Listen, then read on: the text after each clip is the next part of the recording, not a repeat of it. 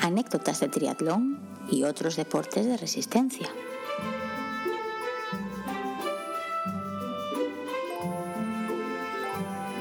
Bienvenidos y bienvenidas a un nuevo episodio del podcast Anécdotas de triatlón y otros deportes de resistencia. Seguimos con este jaleo temporal, que no sabemos si este es el episodio 49 o el episodio 48, porque como siempre estamos haciendo las cosas a última hora y todavía no, no sabemos qué se va a publicar primero. Así que nada, una sorpresa para todos. Bienvenidos a este episodio 48 barra 49. Eh, hoy no estamos solos, tenemos aquí a alguien que tenemos un invitado que va a hacernos esta grabación mucho más amena, pero antes de presentarle vamos a darle la bienvenida a Alberto. ¿Qué tal Alberto? ¿Cómo estás? Hola, buenas. Pues la verdad es que nervioso también con esta paradoja temporal en la que vivimos porque parece que fue ayer cuando grabamos un capítulo y estamos hoy grabando otro. Esto es vivir a contrarreloj. Nunca grabamos ¿eh? dos episodios tan seguidos. No, no, esto es histórico también en el podcast. Y como bien dices, hoy tenemos un, un invitado nuevo, un invitado con el que nos había costado un montón quedar, y no por su culpa, sino por la mía principalmente, que, que he tenido unas semanas un poco liosas y liadas. Y, tenemos aquí a Miquel Mújica, que lo había nominado Gonzalo Fuentes hace unas cuantas semanas. Él es triatleta y parece que le gusta bastante el deporte, pero bueno, voy a dejar que sea él quien se presente. Así que bienvenido, Miquel. muchas gracias. bueno, soy Miquel Mújica, pues nada, para poder presentarme eso, soy un apasionado del deporte que empezó con esto del triatlón de manera poco espontánea, diremos, ¿no? O sea, nadábamos de pequeño, hemos hecho un montón de deportes y a eso de los 16 o así nos dio por probar un verano con un amigo que dijimos que íbamos a coger la bici, que íbamos a correr y que nos íbamos a apuntar a un triatlón y así lo hicimos, empezamos poco a poco y bueno, poco esto ya sabes, este deporte tiene algo que, que, engancha año a año, te vas viendo un poco más, un poco más, un poco más, hasta bueno, pues hasta el día de hoy, ¿no? Que, que hemos llegado a, bueno, pues a un nivel bastante aceptable, diría yo, en, el mundo del triatlón, dentro del nivel estatal, como siempre, pero bueno, enganchados un poco a los deportes estos de resistencia y nada, y disfrutando todo lo que se pueda, hasta llegar eso al equipo que estamos ahora en el Alusigma Peñota Dental Triatlón Aldea, con un grupo increíble de amigos, al final que es lo que vale el deporte y con lo que te quedas. Y pues nada, disfrutando, o sea, desde el día que empezamos, desde los 16 años hasta los 32 que tenemos ahora, seguimos con muchas ganas y disfrutando día a día. Oye, en, este, en este podcast somos un, poco, un poco frikis de los acentos. Hemos tenido gente de todas partes. Empezamos por alguna extraña razón con muchos murcianos. Berto y yo somos los dos asturianos. Creo que con tu acento no hace falta preguntarte de dónde eres, ¿no? no, no, viendo, lo bien que ha dicho el nombre del equipo, sobre todo esa coletilla final que a veces parece impronunciable, creo que queda bastante claro dónde es. sobre todo con la R, ¿no? Que nos dicen que pronunciamos tanto la famosa R bien del norte. Iba, iba a preguntarte que cuánto tiempo llevas en esto del triatlón, pero bueno, ya has dicho que 16 años básicamente, si has empezado a los 16 y iba a preguntarte discretamente tu edad, pero ya no me hace falta hacerlo porque ya lo has dicho tú también. Así que bueno, es, es bastante tiempo dedicado a esto. ¿Y ahora qué distancia sueles hacer de triatlón? Bueno, pues eso, tal y como te he comentado, ha sido un poco la progresión, ¿no? Empezamos de manera sin más, así, a los 16, pues haciendo un sprint, pero íbamos así, pues eso, salías el fin de semana, das dos vueltas en bici, ibas a una carrera. Bueno, pues el reto era acabar un sprint. Luego ya una vez que le cogimos al sprint, pues probamos un poco en la olímpica. Luego, pues eso, ha ido poco a poco hasta llegar a competir, pues eso, tanto en sprint, en olímpica, a niveles de campeonato de España y todo esto. Y bueno, y luego ya creo que fue hace, no sé cuánto, en el 17, en el 18, más o menos hace 4 o 5 años, ya decidimos probar un poquito más en serio con la media distancia. Y eso, pues vimos, por ejemplo, a mí yo vi que me gustaba más, o sea, o sea, acomodaba más a mis características y esto. Y luego fue en eso, en el 2019, cuando, probaba, cuando probé con el, ya con la distancia Ironman. ¿Y qué, y qué prefieres? Eh, ¿Distancia Ironman o media distancia? Eh, cada uno tiene lo suyo, no sé, la larga distancia es muy diferente, es, es, muy gratificante al mismo tiempo, o sea, es como que te llena más, pero la media distancia también tiene su parte bonita, o sea, es como más intenso, al, al mismo tiempo es largo, pero más intenso, el Ironman es más durar, durar, durar, durar, pero también es, es, una carrera tan larga que cuando lo completas es como un, un gran reto, ¿no? Al final te llena, te llena. No sé, cada uno tiene lo suyo y no diría ni uno ni otro. O sea, los dos. Sí, sí, no, te quieres mojar. Tienen algo especial los dos, sí. Eh, eh, me imagino que para llegar al, al nivel que tienes ahora tienes que ser una persona competitiva, que te, te, atrae la competición y además que tú mismo debes de ser competitivo y te exiges a ti mismo y te gusta quedar por delante de los demás y tal. Yo, yo soy, a ver, no me malinterpretes, sé que yo no quiero aquí empezar una polémica ni nada, pero a ti te nominó Gonzalo Fuentes, que es un compañero de equipo. Así que igual en este podcast podemos aquí meter un poco competición también, no sé, a ver qué anécdota es más graciosa o quién tiene más, eh, más eh, qué podcast escucha más, no sé, cosas de esas, pero sin ánimo de... Con Gonzalo al final, ya te digo, sí, me nominó él, y pasamos un montón de horas a la vez juntos. Aparte de ser compañeros de equipo, entrenamos muchos días juntos, porque ya al final eso, eh, a ver, yo en realidad no soy de, de, Donosti, aquí de San Sebastián, soy de un pueblo de aquí de Guipúzcoa, de Vergara, pero bueno, por motivos laborables, pues eso, me salió el trabajo aquí, me vine a Donosti a vivir hace cinco años y fue más o menos cuando empezó un poco la amistad y todo eso. Y empezamos a, a, quedar, a entrenar y esto, y pues a cuenta de eso, pues hemos pasado un montón de horas juntos, carreras y de todo. Sí, yo eh, tengo que confesar que cuando le pedí tu contacto a Gonzalo para poder ponerme en contacto contigo y me dijo, seguro que te contesta, pero si no te contesta, ya te digo yo cuando voy a entrenar con él, me escribes a mí y ya le obligo yo a que te conteste.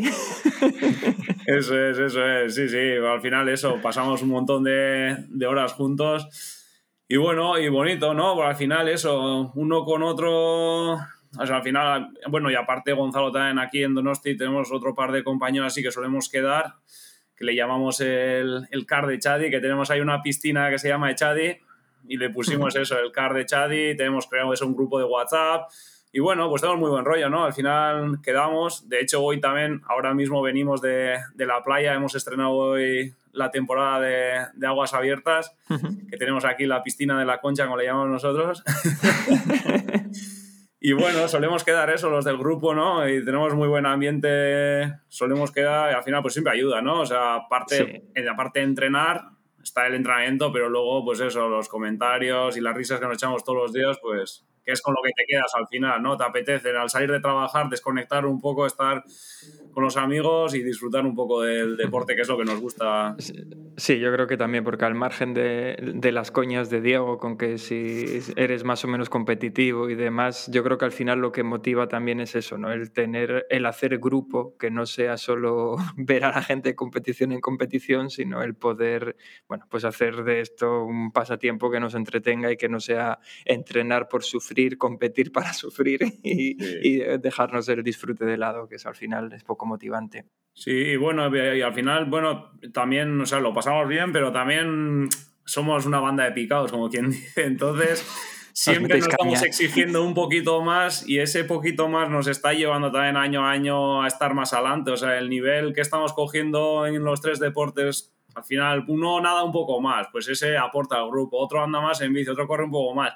Y al final, como siempre vas con un puntito de exigencia, acabas mejorando y ya se ha visto, o sea, en más de una en los últimos años más de una vez hemos coincidido en algún podio y joder, eso sí que es bonito, ¿no? Con los compañeros que entrenas durante todo el año, poder compartir el podio y, y estar cerca ahí delante, ¿no? Vernos ahí delante, gente que entrenamos a la vez y al final somos amigos pues siempre es más bonito que...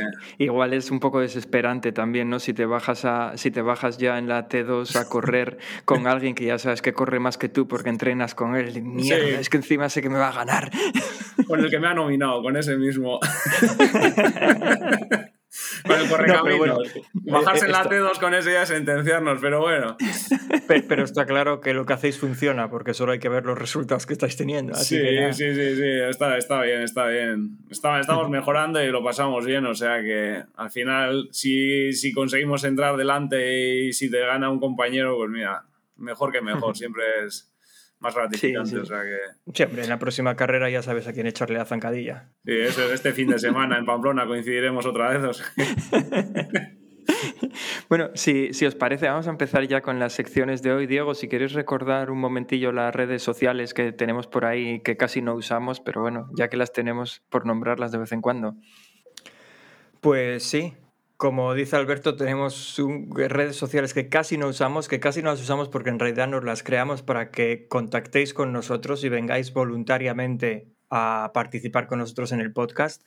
Eh, tenemos una cuenta en Instagram que es anécdotas triatlón, cuenta en Twitter anécdotas tri, un grupo de Telegram muy, muy, muy, muy silencioso, muy, muy silencioso, anécdotas de triatlón y otros deportes de resistencia y también un correo electrónico que dejamos en las notas del episodio. Así que si cualquiera de vosotros que nos está escuchando le apetece pasarse por aquí y venir a contarnos pues eh, sus aventuras y desventuras, pues nada, que nosotros le abrimos los micros a cualquiera, estaríamos encantados.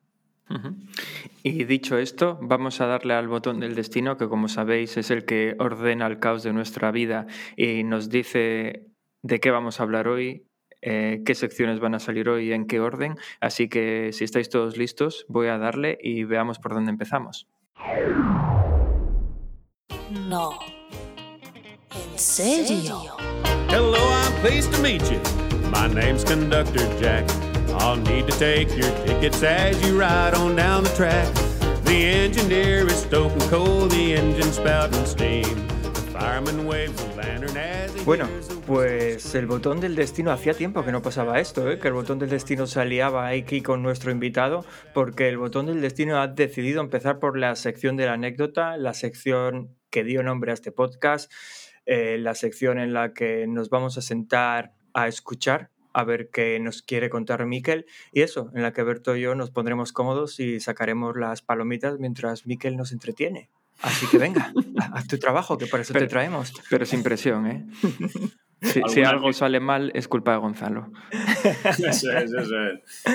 Bueno, no sé, no sé. A ver, alguna anécdota así que hayamos tenido.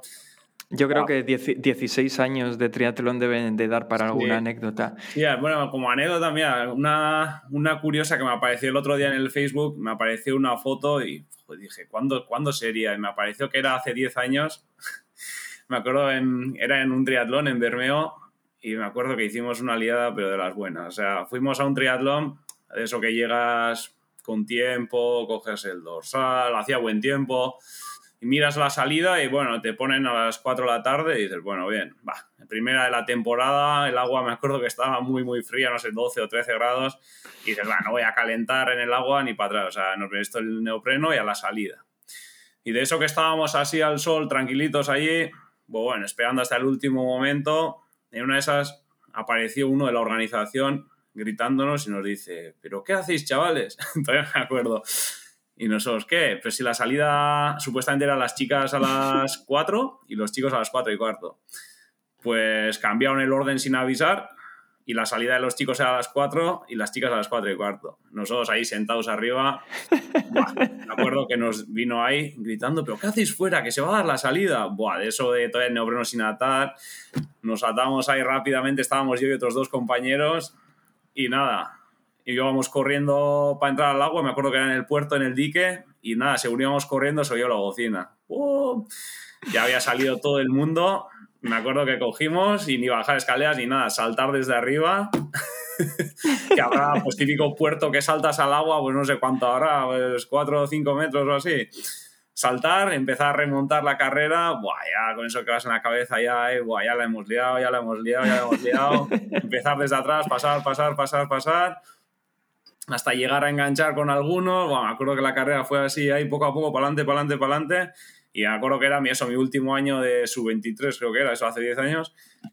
Y al final, eso, era campeonato de Euskadi y, y al final llegamos a, a, ganar, conseguí ganar el campeonato de Euskadi. Fue todo un. Hostia, Sí, pues estuvo, sí. estuvo Entra- que entramos entre los 10 primeros en la general y campeón de Euskadi sub-23. Yo encima ya estaba rayándome la cabeza y decía, Buah, mi último año la he cagado. Encima lo había preparado bien. y digo, por estar haciendo el gilipollas en la salida. Pero sí, no, pero sí. es que, es que a mí lo que más me gusta de esta anécdota es la forma de calentar, que calentaban poniéndose al sol. Al sol. Esto, esto hay que tomar nota, ¿eh? porque esto, te, esto gana carreras. Sí, Eso es vestirte el neopreno y ponerte al sol, cogiendo calor para entrar al agua fría que luego te ayuda a tener calorcillo ahí dentro. Pues estábamos así, más tranquilos, nos diciendo, va, todavía falta un cuarto de hora. Dijimos, va, con entrar los últimos cinco minutos y dar cuatro chapoteos ya vale. Y eso que estábamos tranquilamente. Y eso ves la gente y dices, va, mira toda la gente calentando en el agua con lo frío que está. Y resulta que estaban ya colocándose para la salida y nosotros ahí tranquilamente arriba. Dije, madre mía, ese día, buah, no se me va a olvidar esa. Ya desde, desde entonces, ya, o sea, en cuanto oyes un pitido o algo, ya estás ahí colocado cerca de la salida por si acaso, porque Eh, Yo voy a bautizar esta técnica de calentamiento como la técnica del pingüino, porque si no me equivoco es lo que hacen los pingüinos, ponerse boca abajo por el lado negro para que les dé el sol y así ir, ir cogiendo calor. No, no, eh, eh, a ver, me, me parece que tiene mucho mérito llegando tarde a la salida. Eso también le pasó a Diego una vez, que no se enteró de la hora de salida y cuando llegó ya se habían tirado todos al agua, pero puedo decir que Diego no remontó ningún puesto. Aquella... Oye, algo remonté. ¿Qué pasa? El último no quedé, ¿no? Pues algo tuve que remontar. Pero iba a decirte, antes de, antes de practicar triatlón, ¿practicabas algún deporte relacionado? Igual ya lo has dicho antes, no me suena. ¿Practicabas algún Eh, deporte relacionado? Lo digo porque tiene mérito, ¿eh? El tema de la natación, conseguir remontar puestos y tal, al menos para los que somos malos nadadores, tiene mucho mérito. Sí, sí, bueno, en esa, en esa época sí que nadábamos en el club del pueblo y así. Anduvimos en natación, sí que andábamos, pero bueno, tampoco, tampoco le dedicábamos a... ay, No éramos de, o sea, ni buenos ni mucho menos. O sea, que de hecho todavía hoy en día nadando igual es lo que peor se nos da. O sea, venir de la natación y ser de los peores en los tres deportes, la natación tiene tela, pero, pero sí, sí, sí que anduvimos en el club de natación. Pero bueno, nos lo tomamos de otra manera y luego eso siempre nos ha gustado la bici. Yo, por ejemplo, en casa, el padre siempre, siempre andaba en bici, pues si la quebranta huesos, el otro, siempre hemos tenido el gusanillo ese, siempre hemos visto la bici en casa. Y era un deporte eso que nunca habíamos practicado ciclismo, pero siempre nos gustaba, siempre salía con el padre y esto, entonces pues bueno, al final una cosa llevó a la otra y andábamos nadando, nos gustaba la bici y luego el correr, pues empezamos también probando poquito a poco y de ahí se nos ocurrió, fue como un reto ese, me acuerdo que era un verano y dijimos, jo, había un triatlón en septiembre en Vitoria, me acuerdo que era a finales de verano y dijimos, vamos a entrenar en verano para hacer ese triatlón y probamos así y ese año corrimos eso con licencia un día y luego ya el siguiente año ya nos ofrecieron en el club de, de la zona entrar y ya así nos federamos y ahí empezamos. ¿Y qué tal, qué, qué tal, qué tal te fue en ese primer triatlón? O Uf, sea, sí- Eso sí que fue de anécdota. Ahí estuve, buah. Ah, Pues e- esa es la que queremos oír entonces. Esa, esa, esa fue, buah. Yo ese día, ese día dije que no, que no volví a hacer un triatlón en mi vida y mira que sí hemos caído después de 16 años. Sí, sí, me acuerdo, wow, todavía, joder, pues eso teníamos, aquel año era todavía con 15, buah, pues no sé, llegamos allí y éramos entre comillas niños, todavía ni cuerpo ni nada, y tampoco habíamos andado mucho en aguas abiertas y así esto. Bueno, me acuerdo que un- mi compañero y yo nos colocamos ahí en primera fila, buah, recibimos una de golpes, uf, empezaron a pasar neoprenos por encima, neoprenos por encima, me acuerdo que llegué a la primera boya y lo único que hice fue sujetar la boya y estuve ahí agarrado igual dos minutos intentando recuperar, que dije, buah, yo en cuanto salga de aquí ni neopreno ni hostias, me cojo y me voy a casa, pero rápidamente. y luego ya eso, salí del agua y dije, bueno, hemos librado, ahora cogemos la bici, le dimos un poco la vuelta y la acabamos y conseguimos acabar, pero ostras, ya te digo que la primera fue dura, dura, ¿eh? todavía me estoy viendo ahí agarrado a la boya, no me había pasado nunca eso, sin poder Es que- respirar. Bueno, yo creo que esa sensación siempre es muy complicada porque a mí me pasó la primera vez que hice una marcha cicloturista que nunca antes había rodado un pelotón, pues la sensación de estar rodeado con gen- de gente y decir, es que si aquí la lío voy a armar una gorda. Y lo mismo me pasó también en mi primer triatlón, que en mi caso fue hace unos siete años, si no me equivoco. Mi caso era más grave porque nunca antes había nadado en aguas abiertas ni había usado neopreno. Y, bo, orientación nula, gente dándome golpes, tuve que nadar a braza aparte de la prueba porque ya no sabía dónde estaba, o sea, un desastre completo.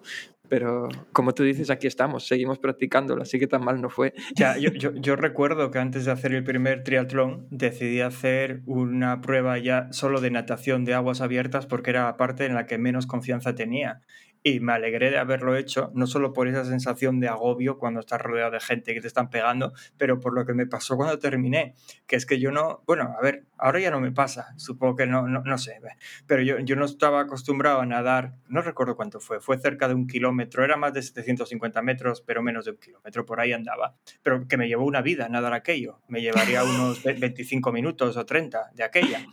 Y cuando salí del agua, me puse de pie, empecé a subir las escaleras para ir a, bueno, a recoger la mochila y tal, que ya se había acabado, y me caí de la que subía las escaleras, porque me vino un mareo, pero un mareo tremendo. De hecho, hay una foto justo sacada cuando me estoy cayendo las escaleras con la señora que iba, una señora bien entrada en edad, que iba delante de mí, mirando para atrás así con las manos en la cabeza, diciendo, pero ¿qué le pasa a este ahora? Y no sé por qué fue, tuvo que ser por el cambio de horizontal a vertical que me sentó muy mal, porque ya, no me pasó. Seguramente. Sí, sí, yo, yo en aquel primer triatlón recuerdo que salí del agua al tercero por la cola. O sea, vamos, mi natación fue pésima. Yo creo que, de hecho, la gente que salió detrás de mí ni siquiera acabó al final el triatlón. Así que... Eh, entonces saliste el último. No, no, no. Quiero decir, salieron del agua y tal, lo que no sé si luego continuaron. Me imagino que por lo menos dos que conocía no, no continuaron después de aquello. Las, primeras veces son duras, ¿eh? Buah, ya te digo. Pero algo tiene, algo tiene que engancha porque volvemos, ¿eh? O sea, es como siempre dices, ¿no? Una carrera larga de estas también cuando acabas a veces dices, wow, ya de estas no hago más. Y ya llega el lunes y ya estás mirando otra ya, o sea que sí, sí, pero además es que es tal cual, ¿eh? porque yo recuerdo el, durante la competición el pensar, esto es una mierda, que me manda a meterme aquí y tal, sobre todo cuando ya ves, yo recuerdo que en los primeros duatlones que hice, porque empecé haciendo, haciendo duatlones aquí en Asturias, eh, recuerdo que antes hablábamos de él, recuerdo que Dani Bayón siempre me doblaba en el primer 5000 y yo a mí me desesperaba aquello.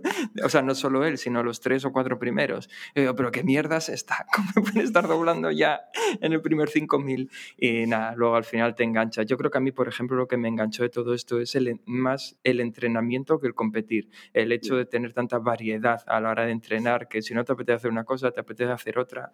Porque antes yo andaba más en bici, pero siempre a hacer bici. Entonces solo andaba los fines de semana o hacía pocas cosas. Y bueno, con el triatlón pues tienes otros alicientes. Sí, al final es lo bonito, yo creo, ¿no? El tener entrenamientos diferentes. O sea, no es siempre lo mismo, lo mismo, lo mismo, sino que vas alternando. Nunca tienes dos días iguales. Es lo, bueno, lo bueno que tienes, sí. Y luego la variedad que te da, o sea, fuera del triatlón, lo que habéis dicho, ¿no? Puedes hacer una travesía, puedes hacer una carrera popular, puedes hacer una cicloturista, o sea, se te abre el abanico que a veces eh, te vuelves hasta loco, ¿no? O sea, te apetece hacer tantas pruebas que, elegir el calendario suele ser complicado, pero... Sí, además es tal cual, porque yo, por ejemplo, antes que hacía mucha distancia sprint, competía un montón, casi todos los fines de semana había algo, pero ahora que me gusta más la media distancia, he dejado de hacer las otras pruebas y hago más eh, eh, marchas cicloturistas o carreras populares o tal que triatlón en sí mismo, porque al final pruebas de media distancia hago dos al año y ya está. todo lo que compito. Pero bueno, da igual, al final es lo que tú dices, que sirve para un montón de cosas y al final, en mi caso, que es hacer deporte por disfrutar y tal, pues genial. No, y eso, que al final puedes apuntarte a muchos retos, cosas que antes parecían imposibles. Yo cuando, yo cuando empecé a correr hace años, correr sin sentido ninguno, ¿eh? como pollo sin cabeza, porque no seguía ningún plan de entrenamiento ni nada, simplemente corría, yo veía a la gente que hacía maratones y no solo pensaba que aquello era como lo más de lo más y eran la élite esa gente, sino que yo mismo pensaba, yo nunca voy a llegar a ese nivel, es imposible, esta gente tiene un algo que yo no tengo. Y, el cómo cambia la perspectiva con los años, vamos, es, vamos me, parece, me parece increíble. Pero es eso, es eso. Yo, yo decidí hacer una maratón simplemente porque, porque fue en el año 2018 y en el 2017 nació mi hija. No iba a tener tanto tiempo para entrenar y dije, joder, si me centro solo en correr o más en correr que en otras cosas, pues a eso sí, sí que tengo tiempo de sobra. Y así fue, hice mi primera maratón por eso. Pero es eso, es gracias al triatlón, a que llevaba años ya corriendo y andando en bici y nadando y, eso se nota. Eso es, te crea, te crea una base al final que luego te permite hacer cualquier, cualquier cosa. Y luego el correr también eso tiene ese bueno, ¿no? O sea, por ejemplo, si decides una época que andas con menos tiempo y coges correr, el correr lleva poco tiempo, entre comillas. O sea, el triatlón al final sí que te exige entrenamientos de muchas más horas, sobre todo la bici. Hmm. Pero el correr, con sacar 50 minutos, una hora al día, joder, ya te pones, te pones bien como para poder hacer buenas pruebas. Lo bueno que Sí, tiene el sí. correr. Tal cual. Eh, no sé, Miquel, si quieres compartir con nosotros alguna anécdota más o pasamos ya a la siguiente sección. Ahí es libre No de elegir. así, alguna anécdota más, no sé, así que me he acordado eso, de alguna de meternos en dirección contraria, que aquí en el País Vasco y esto, por ejemplo, los teatros están muy bien organizados, pero con cuanto pasas la frontera y te vas para la zona de Francia, ¡buah! suele haber ahí cada, cada pufo de organización. A mí me pasó una vez de ir ahí, joder, justo fue casualidad, que fuimos a un triatlón, fuimos mi hermano y yo, y, y eso, salimos nadando, él salió delante, que nada mejor, le pillé y le pasé en bici. Luego íbamos en bici y en una de esas... Ah, pues, Por no un, sé, por un momento pensé que ibas a decir que os habías metido en dirección contraria nadando, que dije, no, eso no, ya es complicado. En bici, en bici. Y claro, llegamos a una rotonda y a mí me mandó el voluntario, me mandó en una dirección. Resulta que no era el de carrera. Y, en una de esas volví para atrás otra vez. Y ya cuando volví a la carrera resulta que había pasado ya todo el mundo. Y otra vez de atrás digo, joder, es de esas también ya nos han pasado. Ese voluntario era... amigo de los que iban delante de ti, Seguro, no era voluntario. ¿Que, que era abierto al tráfico o cerrada al tráfico? No, supuestamente, a ver, son cerrados, pero eso, suele haber muchos cruces que no, que no los cubren. Aquí se lo toman más en serio. O sea, por ejemplo, en el País Vasco las pruebas y esto están súper bien organizadas. Se lo trabajan un montón, voluntarios, lo otro, todos los cruces cubiertos, si hay alguno pone con cinta y esto, pero vas allí, igual en todo el circuito tienen 3-4 voluntarios y igual llegas a un cruce y crees que es por allí y te vas... No, Y claro, te sabes dónde, y como te enteres rápido, bien, pero has solido pasar de ir, de ir, tirar, tirar y... Yo, yo te lo preguntaba porque yo vivo, yo vivo en el Reino Unido, vivo en Londres Ah. y empecé a hacer triatlón aquí. De hecho, triatlones en España solo, solo hice dos, el resto los hice todos por aquí. Ya, Y aquí es muy común que los triatlones estén abiertos al tráfico. ya. Entonces, yo tengo de tener que pararme en semáforos en, en una competición. Y recuerdo cuando lo hablaba con Alberto al principio, porque empezamos más o menos a hacer triatlón al mismo tiempo, que le decía, no, no, si es que es abierto al tráfico. Y Alberto Ya. no daba crédito. Decía, pero ¿cómo va a haber un triatlón abierto al tráfico? Hombre, créeme. Bueno, y ser- unos cuantos, están abiertos eso, al tráfico. Sí, sí. Abierto al tráfico, ostras. Pero, pero, o sea, pero abierto al tráfico, pero bien organizado, porque les ponen un sensor donde el semáforo, porque el tiempo que están parados, luego se lo descuentan del ¿Ah, sí? tiempo final. Sí, no, no, y, y no, a ver, una cosa no quita la otra. ¿eh? Es cierto que están bien organizados porque también lo, lo hacen muy seguro. Hay gente en los cruces, controlan el tráfico y demás. No es, ala, tírate ahí, mátate contra algún coche. Está todo muy controlado, pero sigue siendo abierto al tráfico. Que recuerdo que, Alberto, si no te, si te acuerdas, hablamos en un episodio, no sé si fue del origen de las carreras contra reloj o algo así, puede ser, Sí. en este podcast, y eran también abiertas al tráfico al principio. No sé si lo recuerdas. Hombre, es que eran clandestinas, ¿cómo no iban a ser abiertos al tráfico? No, no, pero Precisamente- ju- juraría que luego hubo algo más y que, y que era bastante común que Sí, estuviera eh, abierto. sí es que la historia de las carreras, hablamos de ciclismo ahora, de las contrarreglos en, en- en ciclismo, era precisamente porque estaban prohibidas las competiciones ciclistas y competir en pelotón, entonces llama mucho la atención y surgió el tema del contrarreloj precisamente para poder ir separados la gente y que no llamaran la atención. Y efectivamente era abierto al, al tráfico, pero también era clandestino. Joder. Ah, vale, vale. es que me muchos años sonaba atrás. Ya, ya, ya, ya.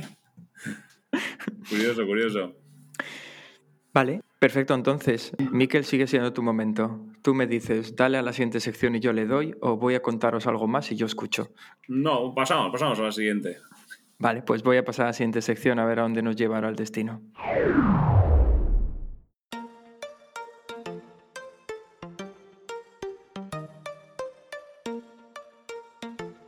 Lo que yo te diga. Lo que yo te diga.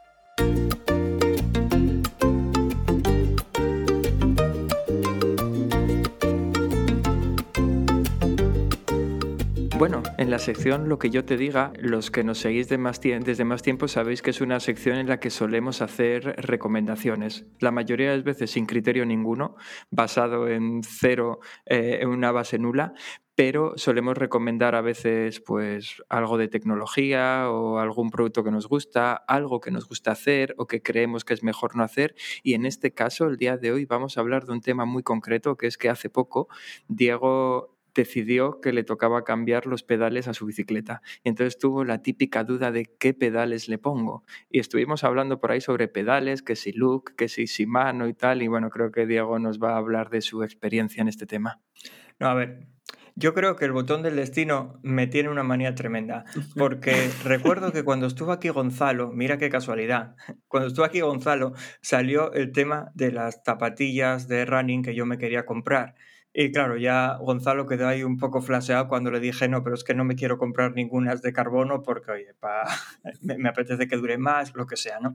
Y ahora voy a hablar de pedales, luego voy a, voy a contar el razonamiento que seguí para comprarme el que me compré y estoy seguro que Mikel va a flipar con mi decisión porque yo sé que una persona normal habría decidido justo lo contrario de lo que yo decidí, fue solo fruto de la pereza.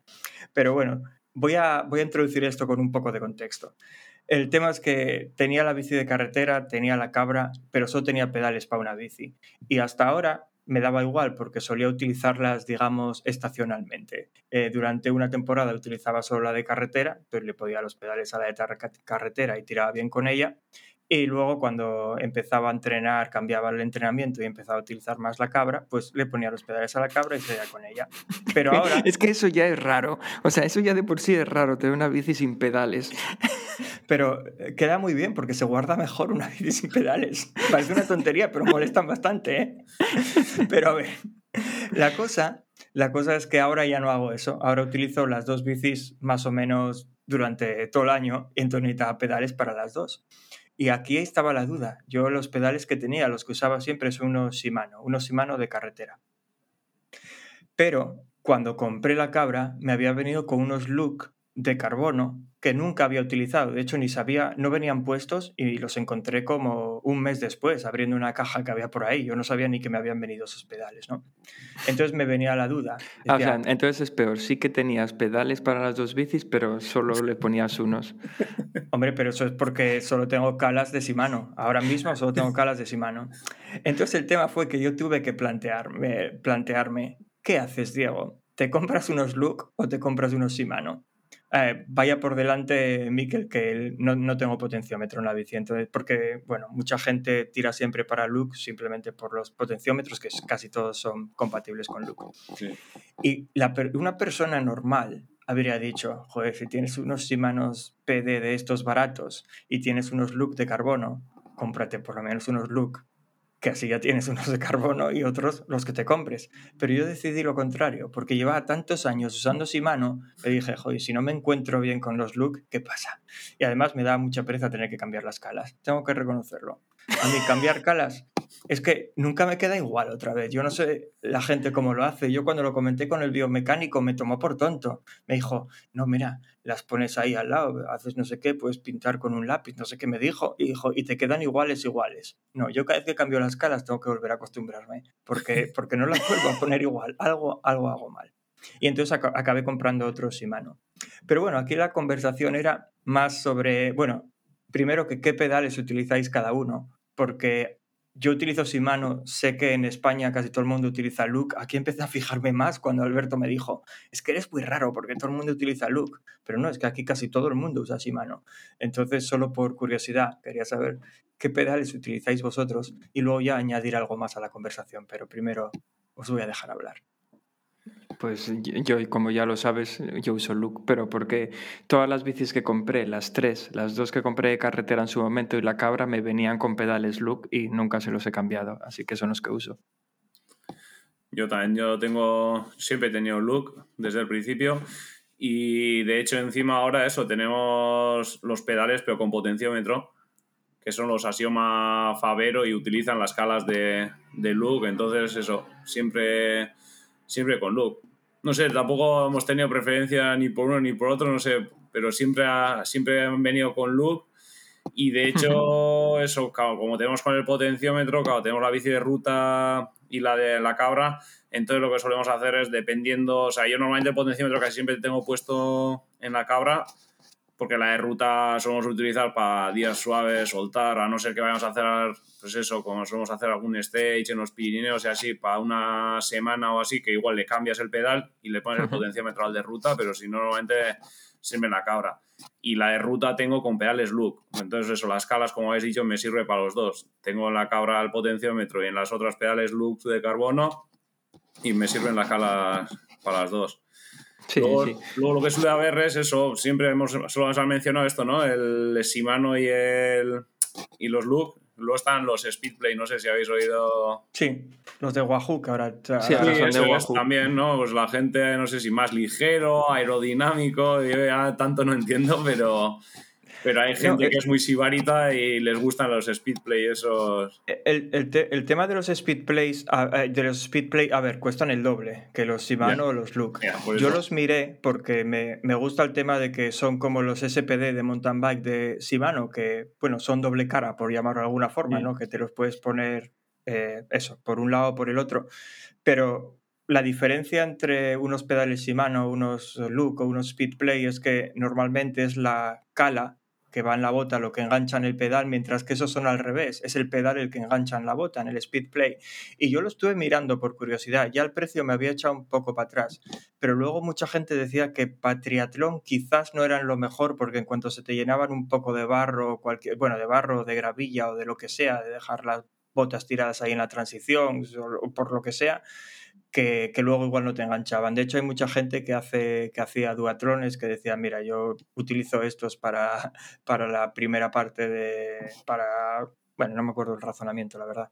Pero yo, yo recuerdo que había gente que decía que si se metía mierda ahí en la bota, luego eso ya no enganchaba ni para atrás, cosa que con los Shimano y con los Loop no hay, no hay ese problema. Y- pero principalmente los descarté por precio. Yo lo que no sabía, que lo leí el otro día, además de casualidad, no porque tú me hubieras preguntado por pedales, es que los. Creo que ya no se llaman Speedplay, ¿no? Desde que los compró Wahoo. Sí, creo que la- son Wahoo, Wahoo Speedplay. Ah, pues que tienen potenciómetro también, que Wahoo sacó un potenciómetro que, que va con esos pedales. No recuerdo ahora mismo cómo se llama el potenciómetro, pero es e, ese que es igual que el Axioma de Favero, que es la... Nada, simplemente potenciómetro en el pedal con el... No sé cómo llamar al bulto ese que tiene ahí para la batería y donde lleva toda la tecnología y demás. Y no lo sabía, que había potenciómetro para esos pedales. Y dentro de que cabe no son tan caros, porque, bueno, teniendo en cuenta que los Faveros suelen ser más baratos que el resto, porque creo que los de Garmin ya son algo más caros, pero andaban, tienen el mismo modelo que los Axioma, o, o el Duo o el Simple, y andaba por, el Simple me parece que andaba por los 600 euros y por los 900 el Duo. Que vamos, viendo lo caros que son los pedales, no me pareció tan caro el potenciómetro. Ya. Pues, pues por eso, por el, toque final que le quería dar a esta historia, es vosotros dos acabáis de decir que los dos usáis Look porque, porque básicamente siempre usasteis Look. Entonces la historia de cómo acabé yo usando Shimano, porque recuerdo que a Alberto le extrañó mucho, fue la primera vez que me hice un estudio de estos biomecánicos. Yo fui con pedales SPD de mountain bike, porque por aquel entonces era el único que tenía, y lo primero que me dijo el tío es, oye, tienes que cambiar esto por unos pedales de carretera que lo vas a notar y bueno, me vendió la moto y le dije, bueno, ¿cuál es, qué me recomiendas? Y él me dijo, lleva el Shimano, que es lo que lleva todo el mundo, lo que usa el pelotón. Y entonces yo pensé que Shimano era lo normal, hasta que luego Alberto me dijo, eso es muy raro si todo el mundo utiliza Look. Y, y aquí viene la gracia del asunto, ¿no? Porque cómo te distorsiona la realidad dependiendo de dónde vivas. Porque yo le comentaba a Alberto, joder, pues si este tío me dijo que esto es lo que lleva todo el pelotón. Y después buscamos números y encontramos, creo que eran estadísticas de 2020, cuando el 70% del pelotón llevaba Shimano. Este tío tenía razón. Y sin embargo, yo también creía que todo el mundo usaba Look porque, porque joder, si tanto los Favero Axioma como casi todos los potenciómetros tienen, son compatibles con las caras de Look, será porque eso es lo que utiliza todo el mundo. Pero mira, resultaba que no. Que yo supongo que eso ya habrá cambiado y que ahora mucha gente del pelotón llevará ya Speedplay. Pasaron dos años desde las estadísticas que encontré. Pero que fue un dato curioso, vamos. ¿Tú crees que usaban Speedplay? Se me haría Ah, raro. Yo qué sé, ¿por qué no?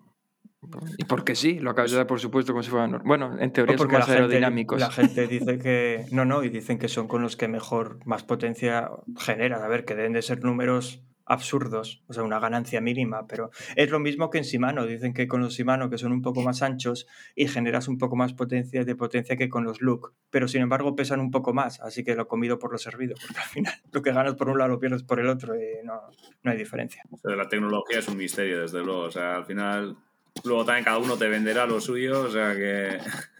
Sí, sí, sí. Además es que yo medir la aerodinámica de unos pedales me parece tan complicado. Ya. Es decir, que es algo que está en movimiento todo el rato, que algunos iremos más de puntera, otros no sé, es muy raro. Es tan complejo todo y, tanto dato y tanta cosa que. Sí, sí que es cierto que yo justo aquí, que tengo ahora mismo, estoy viendo los pedales de mi bici, porque la tengo aquí al lado, claro. yo, eh, los pedales estos de, de Look son todo agujeros. Claro, Aquí tiene que pegar el aire, esto es como llevar un paracaídas abierto. Seguro. ¿Cómo podemos pedalear así? ¿Estamos locos? No, pe- pero, pero sin embargo, si el Speedplay este tiene un modelo específico para bicis de contrarreloj para cabras, que es más aerodinámico, y ese, por ejemplo, se parece más a, a unos pedales de Luco de Shimano, porque no es, no es reversible, porque tiene una especie de plataforma por debajo más aerodinámica y no sé qué rollos. Quiero decir, no, que se pone, que se pone a mirar números, ahí sacan... Ah, pues yo pensaba que la plataforma en los Speedplay te la daban, la, voy a llamar las calas, es decir, lo que llevas en el zapato, que es Sí, lo que sí es creo que es cerrado. así, ¿no? Cuando metes el, en el redondo ese, luego es lo que tapa, el zapato es lo que tapa lo que tiene debajo, la cala esa, sí. Sí, pero, pero yo, yo lo que vi es que están como. Imagínate que el pedal de Speedplay, que es el pequeñito este, como si te lo sirven en una bandeja de plata. Pues más, o- más o menos es así. Y eso te hace como una puntera así rara en la bota que hace que sea muy, muy aerodinámico. A ver, yo qué sé, lo, hace, lo dicen los expertos. Yo solo vi una foto el otro día porque estuve mirando pedales. Yo no sabía ni que existía eso. Eso para los, eso para los ingenieros, ¿eh? Que lo analicen bien. Eh, sí, sí. Ya verás, a, a partir de mañana Mikel va a estar ahí mirando pedales Speedplay aerodinámicos. Nos vamos a dar pedales con los look, a tope, ahí, a pisar el pedal fuerte y a darle velocidad. Bueno, a ver, solo por ir cerrando la sección, que esta sección se llama Lo que yo te diga y Diego está aquí hablando de su libro, pero yo no sé qué es lo que él nos dice. O sea, al final, ¿cuál es la recomendación Pues que yo, estamos yo creo haciendo? que la recomendación es no hagas lo que yo digo. Porque, a ver, yo sé que tenía que haber comprado unos Look, porque ya tenía unos pedales Look decentes, pero la cabeza empezó a dar vueltas. Así. Yo esta bici que compré, no sé qué, qué uso le daban, y si estos pedales ya están mal porque este tío se cayó, y si eh, al final me comí la cabeza yo solo y me acabé comprando los Shimano porque ya eran los que tenía y llevaba... ¿Cuánto ya? Seis años utilizándolos y dije, mira, me llevo muy bien con estos, ¿para qué voy a cambiar?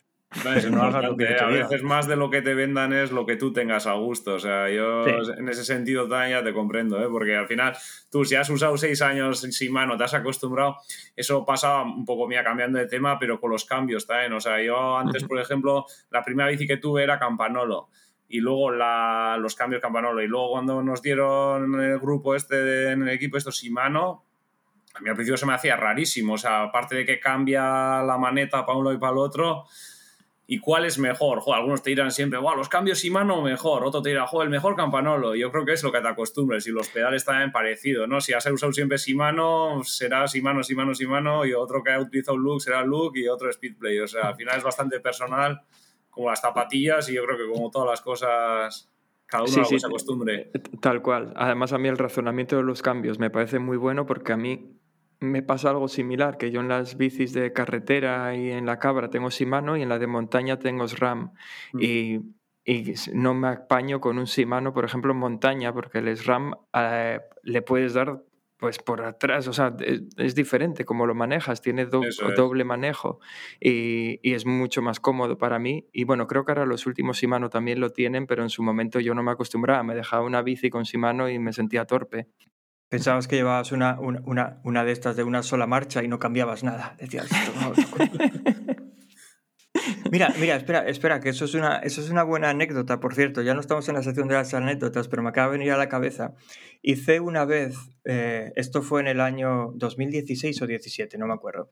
Hice una especie de triatlón por relevos. No voy a explicar el mecanismo de ese triatlón porque era, era muy complicado.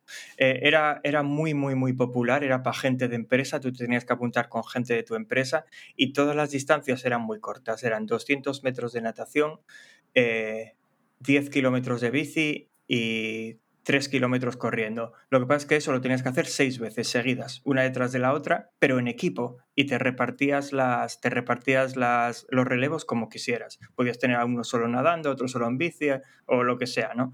Y yo decidí empezar haciendo un mini triatlón de esos yo solo y luego hacer la parte de natación que os podéis imaginar los malos que eran los otros nadando para que delegaran en mí la natación. Pero es que ningún otro del equipo y esto es literal, se atrevía siquiera a tirarse al agua.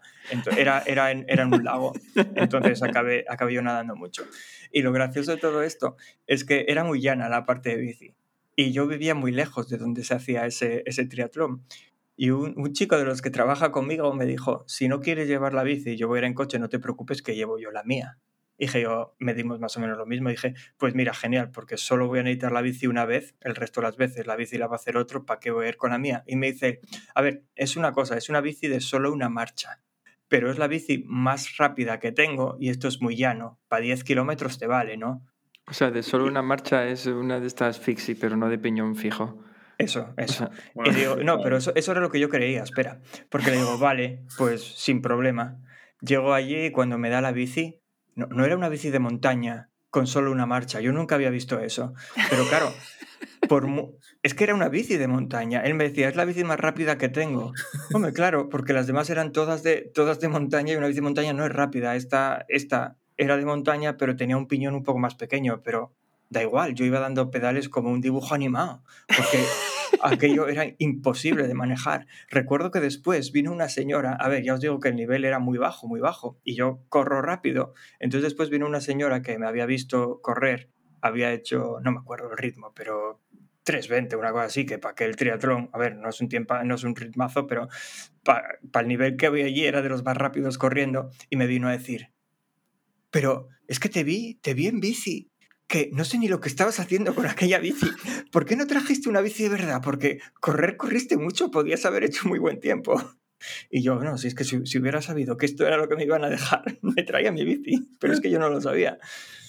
Ay, qué bueno. ¿A que nunca habéis visto una bici de montaña de una sola marcha? No, no. no, no. Yo, yo, tampoco. Muchas es que cosas sí, pero esa no.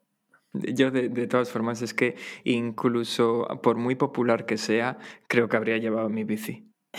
Vamos, es, que, es que tenía muy, muy mala combinación de tren. Es tan personal encima la bici que...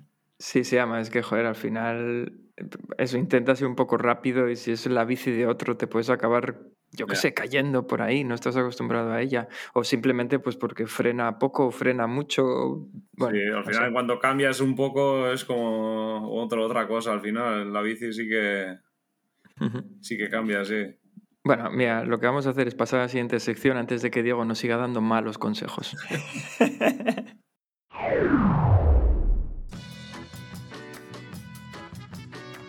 Uf, tira, que libras. My mama cooks in Italy, my mama swims in Argentina, mama's got a chunga, yeah. My mama's works in Venezuela, mama likes Cinderella, mama's got a chunga. Bueno, pues aquí estamos en el Tira que Libras. Iba a explicar un poco de qué va esta sección, que es una sección en la que a veces hablamos de pruebas que tenemos en mente o hablamos de sesiones de entrenamiento que nos gustan. Y lo hacemos siempre desde un punto de vista amateur, viviendo así un tira que libras continuo. Pero es que hoy Alberto no sé por qué encajó esto que nos va a contar en el tira que libras. Así que me voy a dejar que nos lo explique él, porque esto no tiene nada que ver ni con carreras que vamos a hacer, ni tiene que ver con entrenamientos, ni con nada. Es una crítica social. Sí, sí, hoy traigo una crítica social y es que no sabía en qué sección podía encajar. Y por eso en le ninguna, he puesto... ya te lo digo yo, en ninguna. Claro, digo, esto donde lo cuento, porque yo lo tenía que contar, porque lo llevo dentro. Entonces, como tenía que sacar en algún sitio, dije yo, pues para el tira que libras. Y la verdad es que es algo, algo que quería haber comentado ya desde Navidades, porque es algo que viví en las típicas carreras de Navidad. Carrera de Navidad, San Silvestre y cosas de estas que me llamó mucho la atención que es que por primera vez este año mi hija con cuatro años participó en estas carreras, o sea, en las distancias cortitas. Una era 400, 300 metros y la otra era 200. O sea, bueno, distancias pues para niños de, de, entre 4 y 6 años más o menos. Y me llamó muchísimo la atención que cuando estaban, estaban colocándose todos los niños en la salida, que iban a dar la salida, había, bueno, antes de nada voy a preguntarte, Miquel, ¿eres padre? No, no, no, no, aún no. Vale, vale. Pues, no, es que iba a hacer una crítica a los padres y dije yo, a ver A si ver, van a tener Alberto. que callar. Pero es que, pero, pero tú, pero tiene padre, así que ten cuidado. Y padres aguanto todos los días también, que al ser profesor y tutor tengo padres todos los días, o sea que estamos ya... Sí, sí. Pues lo que, lo que quería criticar es que eso, en las carreras en las que compite mi hija, pues es los más pequeños del todo, porque por debajo de cuatro años no, no permitían participar. Bueno, había padres corriendo con niños de tres años de la mano y tal, pero bueno, en principio era para niños que corrían solos, con cuatro años y demás. Y, y lo que me llamó mucho la atención es que había muchos padres que eran excesivamente competitivos, pretendían que sus hijos ganaran las carreras que ellos ya no ganan, porque me llamó sobre todo la atención en la San Silvestre de padres riñendo a sus hijos, que repito, eran niños de 4 o 5 años, porque no se colocaban los primeros, porque estaban hablando con su amigo en vez de estar pensando en que iban a dar ya la salida, tenía que salir corriendo. Eh, sobre todo, como decía antes, en la San Silvestre me pareció tan preocupante que no me atreví a dejar a mi hija sola. Me puse detrás de ella y dije yo, tú esperas a que salgan todos estos energúmenos y cuando salgan ellos, tú si oyes que en la salida, esperas un poco y sales tú, porque, porque pensaba que le iban a arrollar directamente. Dijo, es que te van a pasar por encima y aquí no se para nadie. Y, y me quedé preguntando, en, preguntando ahí mismo qué les pasaba a aquellos padres. Es que sobre todo me llamó la atención el caso de un chico que estaba, estaba inicialmente al lado de mi hija. Mi hija no estaba en primera fila, ni mucho menos, y el padre desde adelante del todo le estaba llamando. No recuerdo cómo se llama, vamos a imaginarnos que se llamaba Macario. que se llamaba Macario, y le decía, Macario, Macario, ponte para adelante. Y el crío hablando con Marquitos, que era su amigo, y bla, bla, bla, bla, bla, bla. Y el padre, Macario, que te pongas para adelante. Pues al final entró a buscarlo, el niño le dijo que no se quería poner adelante, le puso adelante, el niño estaba ahí medio llorando porque no quería estar adelante del todo, y al final Macario adelante y Marquitos atrás. Y ojo, que Macario corría mogollón. Yo no sé si, yo no sé si ganó o no al final, pero lo cierto es que el crío corría un montonazo. Pero ¿por qué le frustras así? si es que no quería. Y me llamó muchísimo atención porque además no fue el único caso. ¿eh? Vi muchos casos. De hecho, estábamos un padre desconocido eh, y yo al lado allí, que estábamos los dos flipando, nos miramos, los dos con nuestras niñas de cuatro años, mirándonos el uno al otro como diciendo, esto no es normal, ¿no? Aquí hay mucho, mucho loco. Y efectivamente es que no entiendo esa... eh, O sea, yo creo que si le hago eso a mi hija, la siguiente carrera ya no la quiere correr. Tengo que pelear con ella para que quiera correr la siguiente. Hay bastante, ¿eh? se ve bastante. O sea, en el mundo del triatlón también últimamente, co- a ver, hasta hace poco no ha habido tampoco así gente tan joven. O sea, antes más era eso, siempre gente que pasaba de algún deporte y luego rebotaban, pero ahora últimamente ya se está viendo, no sé, con las escuelas de triatlón y esto, tanto en las carreras FETRI, esto suele haber carreras de infantiles, de estos jóvenes. Y, joder, lo que habéis comentado, ¿no? O sea, se ve bastante eso, gente mayor, o sea, que Sí. desde, desde bien pequeños están ahí todo el día R que R, con, eh, pre- presionando un poco. Yo eso, eh, antes de ser profesor también, estuve eso, llevando el club de natación en el pueblo y esto, y ya se veía, había veces que, joder, los padres y, la- y que presionaban bastante y lo que peor pasaban eran los críos, o sea, que igual no Claro. tan críos, no digo ya de 4 o 5 años, pero sí igual de entre 10, 14 años, ahí en la categoría infantil más o menos, y joder, ¿no? El, los el padre estaba ahí en la grada y una presión y joder, venía la niña, igual o el niño estaba entrenando súper bien, tú le cogías los tiempos entre semana, llegaba a la competición y no le salía. Y no Ujú. le salía. Y joder, muchas veces ¿por qué era? Era por la presión. O sea, el padre estaba R, que R, venga, que has entrenado, que no sé qué. Y al final, en vez de beneficiarle, lo único que hacían era, era peor. O sea, al final se quemaban porque no le salían los tiempos, se convertía como un bucle y tenía como una presión, presión, presión de agobio. Y esa gente luego al final lo pasa mal, porque lo que, lo que habéis comentado un poco, ¿no? Con cuatro o cinco años igual no es tan consciente y lo que pensaba ¿no? Marquitos era jugar con el otro y igual no le das tanta importancia, pero llega ya en una edad que todavía no eres adulto, pero ya eres muy consciente de lo que haces y al final si te están presionando, presionando, presionando, al final lo único que consigues es asquearte, o sea, dices, yo esta puta mierda, o sea, bueno, perdona, no, no lo quiero, ¿no? O sea, yo lo que quiero es disfrutar y pasarlo bien, ¿no? Si te están Claro, claro. presionando... Y yo creo que el deporte en esas edades, o sea, vale, que para, para triunfar o para llegar a la élite que hay que empezar de joven. Yo lo entiendo, o sea, una base tienes que empezar porque cada vez se está triunfando más joven, ¿no? No hay más que ver en el tour y en todo, o sea, con 20, 22 años ya la gente está ganando tours. Eso quiere decir que desde bastante joven tienes que empezar con una progresión pero, pero esa progresión yo creo que tiene que ser también un poco voluntaria e ir poquito a poco. O sea, no tienes que tener a alguien que te esté atosigando ahí todo el día. Y a mucha gente le pasa eso. A muchos padres, yo creo que lo que habéis dicho, lo que no han conseguido ellos, lo intentan conseguir con sus hijos. Igual su hijo no quiere, o igual sí, vete a saber, pero no. Yo creo que hay que dar un poquito también de libertad, o sea, dejarle a ver hasta dónde quiere, hasta dónde le gusta, porque igual él tiene ese gen competitivo, lo da todo y salen, ¿no? Los grandes campeones salen así, pero no sé, es un poco un terreno un poco peligroso, ¿no? Estar presionando ahí de joven, no sé, no sé. A también Claro, es- claro.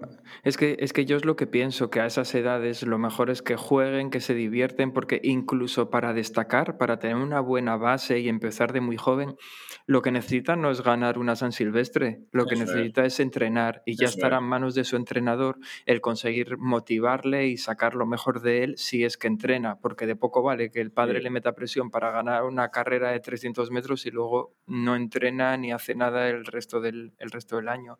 Pero O es que Y sobre, Es que a todo, veces- sobre todo que disfrute y que, le coja, que, les cojan gusto al deporte, ¿no? Al final, Claro. que lo cojas con gusto. Y si vas mejorando y vas progresando, que se vaya metiendo esa carga, pero que, que lo haga porque le guste. O sea, que vea a él que está mejorando y siga mejorando, pero no que esté alguien ahí presionando, ahora tienes que entrenar, ahora esto. Y sobre todo esa presión, que yo creo que afecta negativamente en los, en los chavales. O sea, desde tan joven no... Hay mucha gente que luego lo deja y lo dejan de tal manera que no vuelven al deporte. O sea, hay un montón de casos que han estado ahí triunfando y lo dejan y no quieren volver a ver. O sea, tanto en la Sí, sí, sí, es natación, en el ciclismo, en el triatlón, gente que chavales que, joder, que decían, Buah, este va a salir, Buah, este va a ser no sé quién. Ese llegó un día y dijo, yo no quiero saber nada del deporte. Y eso es lo triste, ¿no? Porque tú puedes llegar más alto o menos alto en el deporte, pero yo creo que lo importante es que si te gusta el deporte, lo sigas practicando durante toda la vida.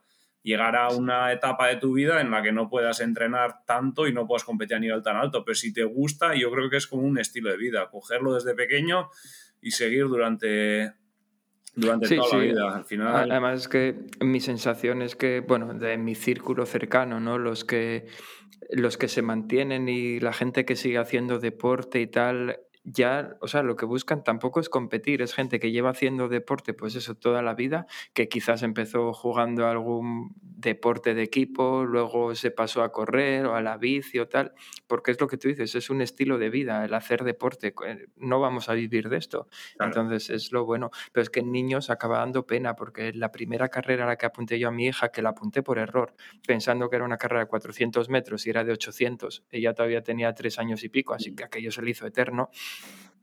Da igual, porque hubo un momento en que yo pues me puse a correr con ella a su lado para que se la hiciera más ameno y ella era al lado del paseo de la playa aquí en Gijón y ella había momentos en los que se paraba y decía, ay, mira papá, hay un perro en la playa y no sé qué, y se paraba y luego seguía corriendo otro rato y así se echó sus 10 minutos para acabar o por ahí sus, los 800 metros, pero es que a la vez había niños que eran un poco más mayores que que iban directamente llorando, porque el padre estaba fuera diciendo, venga, que no te pares ahora, que no te queda nada, sigue, sigue. Y a uno de ellos, yo recuerdo que el padre fue, o sea, el padre muy bien por su parte, le sacó y le dijo, no, no, si no quieres acabar, no acabes, obviamente. Pero había otro ahí con unos lagrimones llorando que decía yo, pero bueno, que ese niño debe tener seis o siete años, es que no tiene ningún sentido. Ya, eso, eso lo vi yo hace muy poco también en una carrera. Bueno, tú, Berto, ya lo sabes, que eh, apun- o sea, apuntamos a Vega una carrera, lo mismo, 800 metros, y ella fue de cachondeo todo el rato. Hombre, solo corrió un poco Sí, al sí, la, final. la- la vi vestida, no hace falta que me lo digas.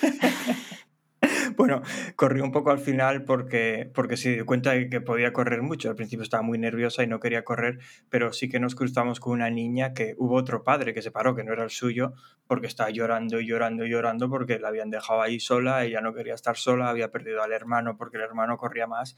Oye, ojo, es que es, que es eso, es que es un trauma, porque luego está, estos, estos críos le van a coger un asco tremendo al deporte. Porque... Esa, esa es la palabra, ¿no? Al final, que lo que consigues es, por ejemplo, lo que ha comentado Alberto, que la niña, si vas corriendo con ella por el paseo, tendrá un buen recuerdo la próxima vez y dirá, joder, mira, el año pasado corrimos, este año tendremos que correr otra vez. Yo creo que se te quedan esos bonitos recuerdos año a año. Tú, si la primera vez vas y lo pasas mal, ese, el otro, el que estaba llorando con los lagrimones, ese seguramente no volverá. Sí, Ese no de le hecho, y si eh, va, eh, le apuntará al padre, pero no creerá volver. La, la- la carrera esta de 800 metros a la que la apuntamos fue la primera que hizo y todavía a día de hoy me sigue diciendo, la carrera esa tan larga no la quiero volver a hacer, pero sin embargo después de aquello hizo otras dos o tres de eso, 200, 300 metros y ahí encantada, vamos, no tiene ningún Sí, problema sí. con lo que le gusta correr, a ver si quema energía, luego duerme mejor. Bien, Bueno, pues Hombre, na- yo, yo, yo, yo siempre recuerdo, y creo que aquí lo conté alguna vez, de una carrera que me apunté yo. Ya no hablo de. Bueno, fue en el año 2013. Yo de aquella no ni corría ni nada. Eh, bueno, ni nada, no. Hacía ejercicio, pero no corría. Y no me había preparado para correr una carrera de 10 kilómetros que quería hacer la carrera de Año Nuevo, que aquí es la que se corre en Medina San Silvestre, y me apunté a otra que me daban 3 kilómetros para divertirse. Y me apunté a esa y eran básicamente un grupo de niños y yo. Yo debía ser el único que era un niño, pero no lo anunciaban como una carrera para niños, si no yo no me hubiera apuntado. Y gané a casi todos los niños menos a dos, que me ganaron. Pero lo gracioso es que eran niños que deberían de, de- debían de tener unos 10 o 12 años, no lo sé, pero que estaban jugando al corre que te pillo en la carrera. Y, y- y me, y me adelantaban, y se paraban, y corrían para atrás, y corrían para adelante. Incluso con todo eso me ganaron. Y a ver, tengo que reconocer que en aquel momento fue un poco frustrante. Yo recuerdo que acabé la meta y dije, pero ¿cómo pudieron ganar estos dos más cosas mientras jugaban, que corrían para adelante y para atrás? Pero luego lo piensas, hijo, esos críos lo pasaron genial en esa carrera. Esos son los tipos que van a seguir corriendo y además eran rápidos. Me ganaron a mí. Seguro. A ver, eso, les gusta, eso, eso al final es, es que te guste. O sea, al final, si Sí. lo coges eso con gusto y si lo pasan bien, yo creo que se empieza así y luego al final es cuestión de tiempo, ¿no? Cuando empiezas a progresar un poquito y si te pica el gusanillo y te gusta de verdad es cuando vas entrando en el Sí. mundo de la competición, que nadie te obliga, o sea, tú mismo te lo pides al final. O sea Ujú. que. bueno, pues Diego sigue picado con aquellos niños. Bueno, Eso como es. les encuentre ahora que corro más, bueno, a saber lo que correrán ellos ahora. Madre mía, si pasaron nueve años. Bueno, pues nada, eso era lo que mi crítica social para el tira que libras, que lo llevaba ahí guardando desde Navidades, pero entre una cosa y otra no habíamos podido, no había salido esta sección, o mejor dicho, sí había salido, pero teníamos otros temas prioritarios. Sí, temas que de verdad pertenecían a la sección, quiero decir. Efectivamente. Pues nada más por hoy. Podemos ir cerrando esto, que llevamos una orilla ya.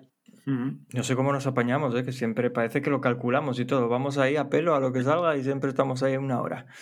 Pero Eh. bueno, eh, no vamos a terminar sin preguntarle, sin pedirle, no preguntarle a Miquel que nomine a alguien. Tú sabes que a ti te nominó Gonzalo, a todos nuestros invitados les pedimos que nominen a alguien, así que espero que tengas a alguien en la cabeza. Sí, sí, sí, sí, ya tengo, ya tengo pensado uno, que es el tercero del clan de, de nuestro grupo del Carre Chadi, eh, sería nominarle a Ander Segurola. Ander Segurola, También vale. triatleta de la Lusigma Peñota Dental. Madre mía, si esto sigue así, vamos a acabar teniendo aquí al equipo entero. Al equipo entero no sé, pero la, la trilogía sí. Que, que empezó Gonzalo con esto, me rebotó a mí, ahora le toca, le toca a Ander. Vale, vale, perfecto. Pues nos pondremos en contacto, en contacto con él, a ver, a ver qué nos cuenta. De acuerdo. Y, y nada más, Miquel, simplemente darte las gracias por, por, bueno, por habernos aguantado durante esta hora. Espero que, que haya sido la experiencia mejor incluso de lo que te imaginabas. No, la verdad es que ha estado muy bien, ya te digo, o sea, cuando habéis dicho una hora, ostras, no, no, no, no, ni había mirado la hora, pero ya te digo que se ha pasado muy rápido al final. Una tertulia, una tertulia así en compañía se hace muy a gusto, o sea que encima Eso- comentando eso es lo que- que nos gustan. E- Eso es lo que dices ahora porque te estamos grabando. Mañana, cuando veas a Gonzalo en el entrenamiento, vas a decir, ¿pero por qué me nominas con esos dos chiflados? tú?". Se lo pasé ahora al Ander, ya verás. Ahora, les, él. ahora les pondré en el grupo, le diré a Ander que, que ahora le toca, o sea que... bueno, pues, pues lo dicho, Miquel, muchas gracias por haberte, por haberte pasado por aquí. Y gracias también al resto de personas que nos escucháis una semana más. Volveremos por aquí dentro de 15 días, con suerte. Pues sí, eh, dentro de 15 días nos veremos. Muchas gracias, Miquel. Eh, muchas gracias a todos. Y nada, como os digo siempre, recordad, huid de Yolanda y que Vicente os bendiga. Esto no va a acabar bien. Venga, hasta luego. Un saludo.